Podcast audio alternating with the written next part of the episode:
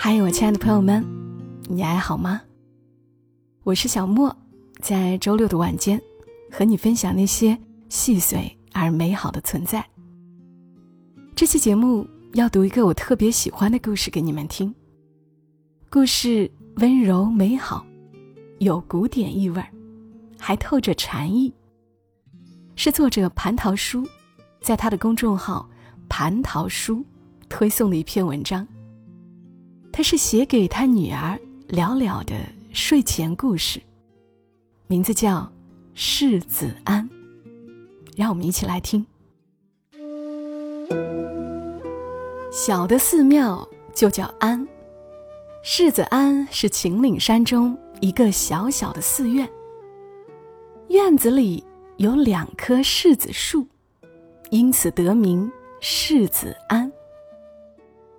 秦岭山中的柿子，品种不少，有舍利黄、关公脸、帽盔柿、牛心柿、火罐柿、方柿、秤锤柿、尖柿、磨盘柿等等，还有乌柿，顾名思义是黑的。还有一种豆柿，果实小如豆，可做盆景。世子安的世子，又是什么世子呢？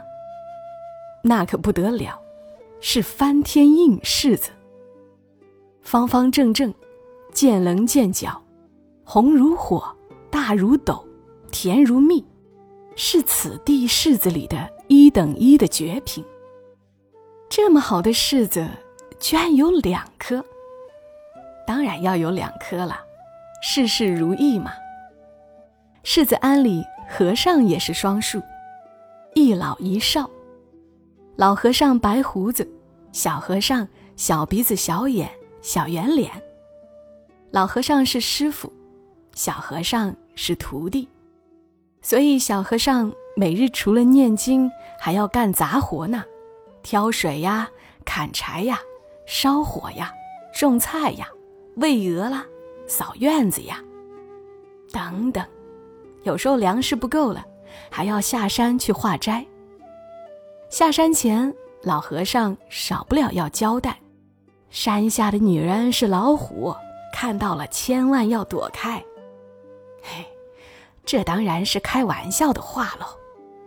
哦，对了，到了秋天，院中柿子树上挂满了灯笼似的红柿子，小和尚的日常又多了一项功课。数柿子。秋风把柿子树的树叶染红，再一口气把它们吹下来，树上就只剩柿子喽。日光下，如同缀满了红玛瑙的宝树。小和尚看着满树的柿子，就觉得欢喜，在庭院里清扫完落叶，就撇下扫帚，不由数起柿子来。他指指点点，念念有词。老和尚看到了，走出院子，站定，也忍不住手搭凉棚，心中默数。两个和尚数毕，心里都有数了。小和尚喜得喊了出来：“师傅，师傅，真多呀，足足有二百三十个嘞！”老和尚捋捋胡须。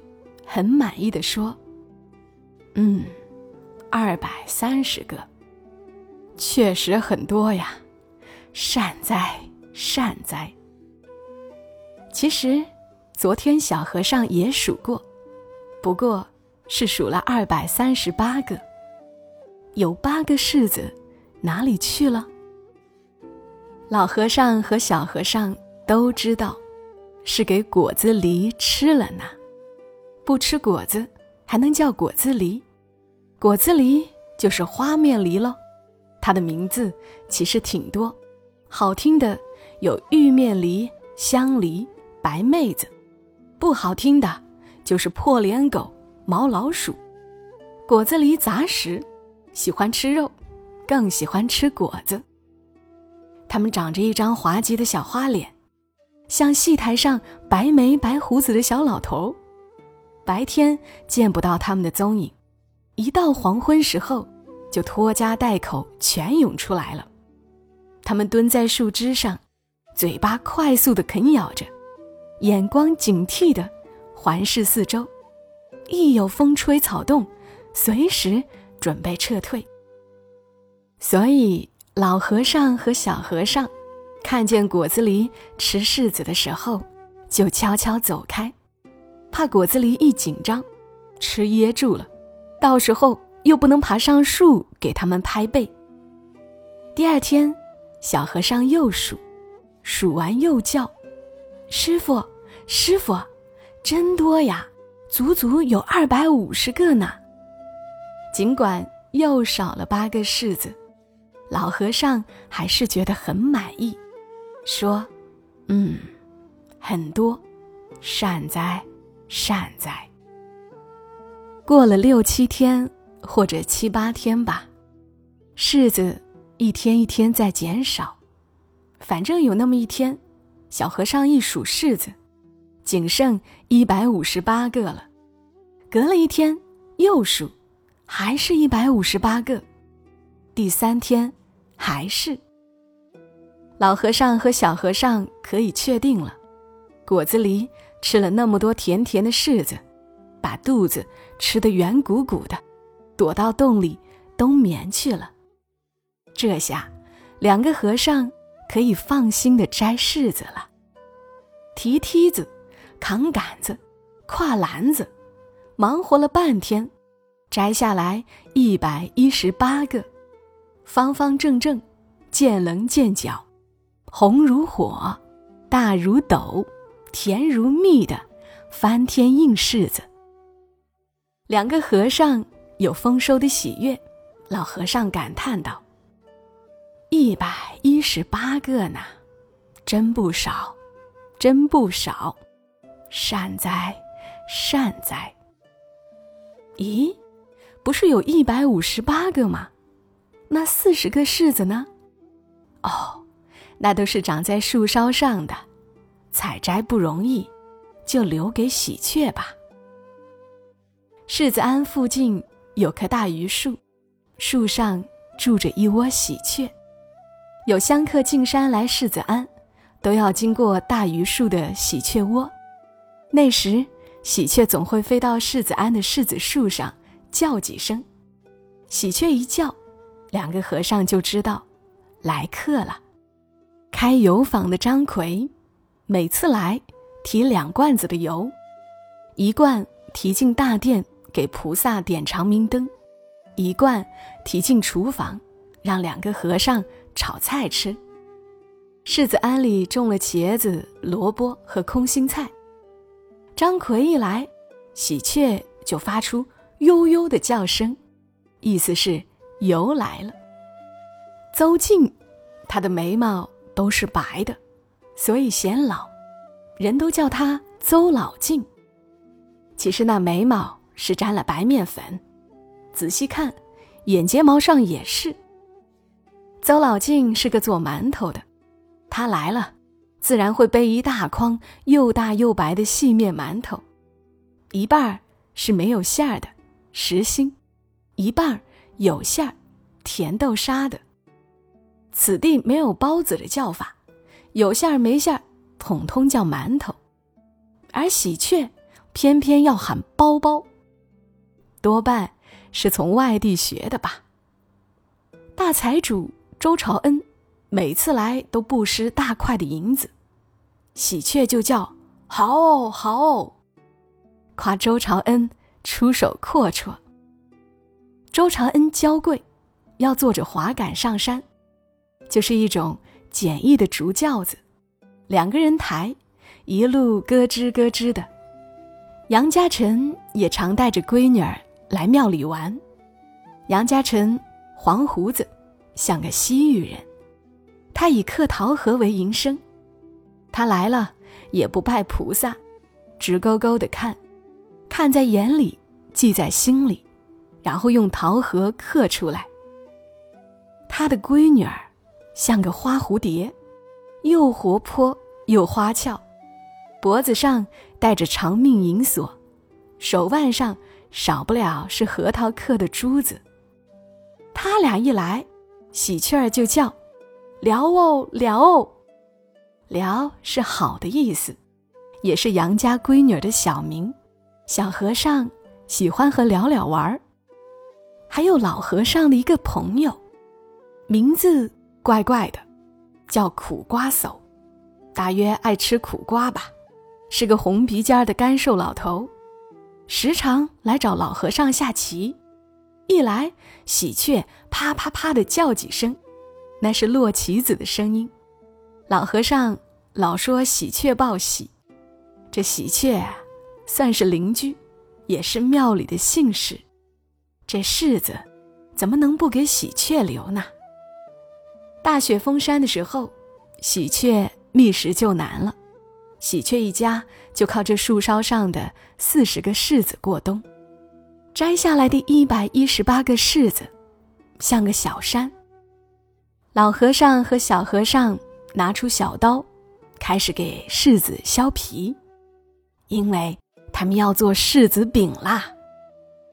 老和尚削出的柿子皮，从头到尾一根不断，像一条蛇；小和尚削皮，一片儿一片儿，刷刷刷刷，像下雪。这时候，喜鹊飞过头顶，又叫了：“吼吼吼！”老和尚和小和尚当然知道，山里的猴子又来偷柿子了。每年的这个时候，猴子都会来的，他们也惦记着这里的好柿子呢。他们要酿柿子酒，猴子爱喝酒，也会酿酒，看把他们给能的。滑稽的是。每个猴子的头顶都顶着一片竹叶，蹑手蹑脚的进来了，努力不发出任何声响。他们不知道从哪里得来一个说法：金角蜥蜴爬过的竹叶顶在头顶，可以隐身。他们深信不疑。老和尚和小和尚很配合，假装看不见他们，自顾自的忙着削皮。偷柿子的猴子们，偷柿子啦，右手臂里抱一个，左手臂里抱一个，就差尾巴上也缠一个了。这时候，一阵风吹来了，猴子头顶的隐身竹叶被吹掉了。哎呀，现形了，现形了！猴子慌张，抱紧柿子，一溜烟儿的跑了。风停了，地上。留下了十二枚竹叶。小和尚一数，猴子偷走了三十六个柿子。老和尚说：“还有八十二个呢，真不少，真不少，善哉，善哉。”老和尚和小和尚又开始认认真真的削皮，削过皮儿的柿子渗出蜜汁，空气里。都是甜的。干完活，老和尚和小和尚有点累了，每人嚼了一点柿子皮，真幸福呀！他们不敢多吃，剩下的柿子皮是给鹅吃的。柿子庵养了一只大白鹅，平日里吃菜叶吃糠，也该吃点柿子皮，改善改善伙食了。大白鹅吃满意了，曲项向天歌。老和尚和小和尚喂过大白鹅，又把削过皮的柿子用绳子拴起来，好长一串呀，像一条长龙，然后挂在大殿的屋檐下。霜降、立冬、大雪、小雪、冬至、小寒、大寒，只要挂在那里，不蒸也不煮，不炒也不炖。经过了一个冬天，柿饼就自个儿挂霜了，雪白雪白的。果肉里则凝结了厚厚的琥珀色糖胶，柿饼就这样做成了。难怪师傅说，柿饼是老天爷做的。老和尚把柿饼分装成一盒一盒的，九个一盒，按九宫格的摆法摆得整整齐齐。装完了十个盒子，八十二个柿饼，独独剩下唯一的一个了。老和尚恭恭敬敬的拿去给菩萨供奉。小和尚知道，菩萨闻闻味道也就是了。最后这个柿饼，还是自己吃的。老和尚把十盒柿饼装进背囊，吩咐小和尚背着柿饼盒子下山送柿饼去。老和尚照例说：“山下的女人是老虎，看到了，千万要躲开。”喜鹊也朝小和尚叫：“造造造！”应该是早去早回的意思。小和尚嘻嘻一笑，下山去。先去油坊给送了一盒，油坊里浓重的香油味儿让小和尚打了个喷嚏。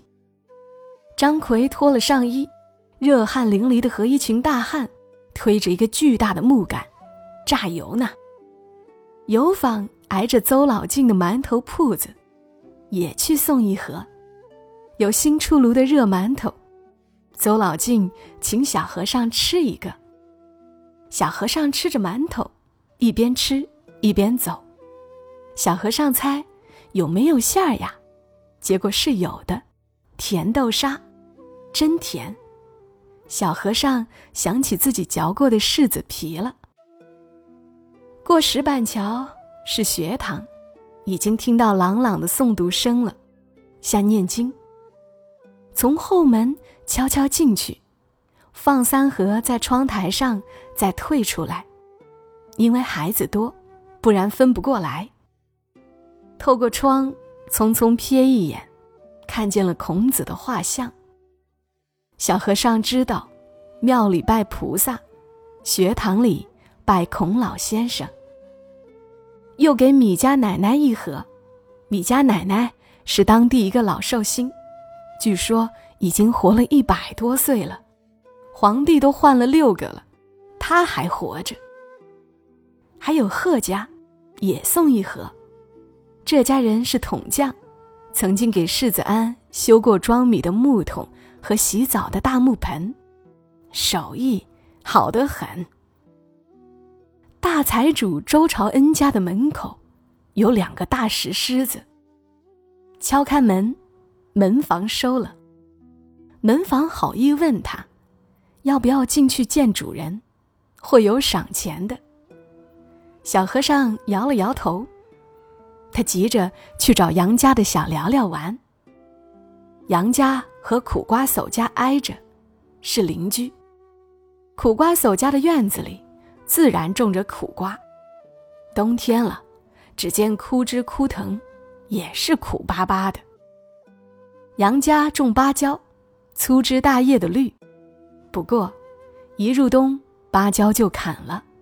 唯有这样，春天来时，新枝叶才发得旺。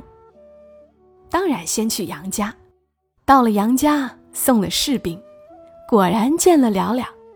聊聊好像比上次见胖了一些，一笑都有酒窝了。聊聊赞道：“柿子安柿饼，天下第一。”聊聊爸爸杨家成正在嗑桃核，一身的粉屑。他停下手，对小和尚笑一笑，喊聊聊妈妈给小和尚煮一碗汤圆。小和尚吃了，玩了一会儿，才起身去给苦瓜叟送柿饼去。小聊聊说：“不在家，一大早就看见苦瓜叟骑了一头小青驴朝西去了。”定是去折梅花去了。西山有一树老梅，折回来几枝插在瓶子里养，满屋子都是香的。小和尚把苦瓜叟那一份寄放在杨家，就告辞上山了。冬日天短，太阳早早就下山了。入山口时，天色就晚了，月亮也出来了。越往山上走，就觉得月亮越大越圆。等到了山顶，月亮已经白花花的悬在了头顶。小和尚突然觉得，月亮也像一个大柿饼，又美味，又亲切，又温柔。回到世子庵已经很晚了，怕惊醒喜鹊，小和尚小声叩门。咦，月光下，门口搁了一个酒葫芦。小和尚马上明白，是猴子送来了柿子酒。这群猴子真成精，他们又把柿子酒酿成了，来还人情。老和尚闻声开门迎进小和尚，小和尚递上了酒葫芦，老和尚拔开酒塞子，甜甜的酒香能让人醉倒。老和尚小心翼翼的把酒葫芦藏进袖子里，说：“小孩子，可不能喝酒哦。”说完，笑眯眯的用手指一指大殿。小和尚心领神会，眉开眼笑的朝大殿而去。他要去吃那个属于自己的柿饼喽。树上原来有二百八十三个柿子，他们一个个都有了自己的归宿。可是没有关系呀，总有一个属于自己的柿子在等着自己。于是小和尚觉得这个柿子。是二百八十三个柿子里最美味、最亲切、最温柔的柿子。到了大殿，借着烛光，小和尚看见供桌上有一只小老鼠，在啃着那个柿饼，属于他的柿饼。见有人来，小老鼠一惊，呆住了。小和尚看着小老鼠，小老鼠。也看着小和尚，菩萨也在静静的看着他们。此刻，月光洒满天地，世子庵笼罩在银辉之中。小和尚轻声说：“你吃吧，小东西，柿子庵柿饼，天下第一。”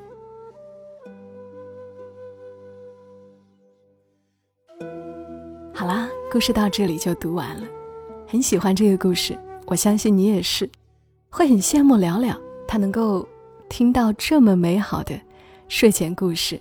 非常感谢作者蟠桃书的授权播出，很喜欢这种慢慢的有中国意味的故事，这样的童话故事，如果你也喜欢的话，记得可以关注公众号“蟠桃书”，蟠桃的蟠桃，书是大树的书。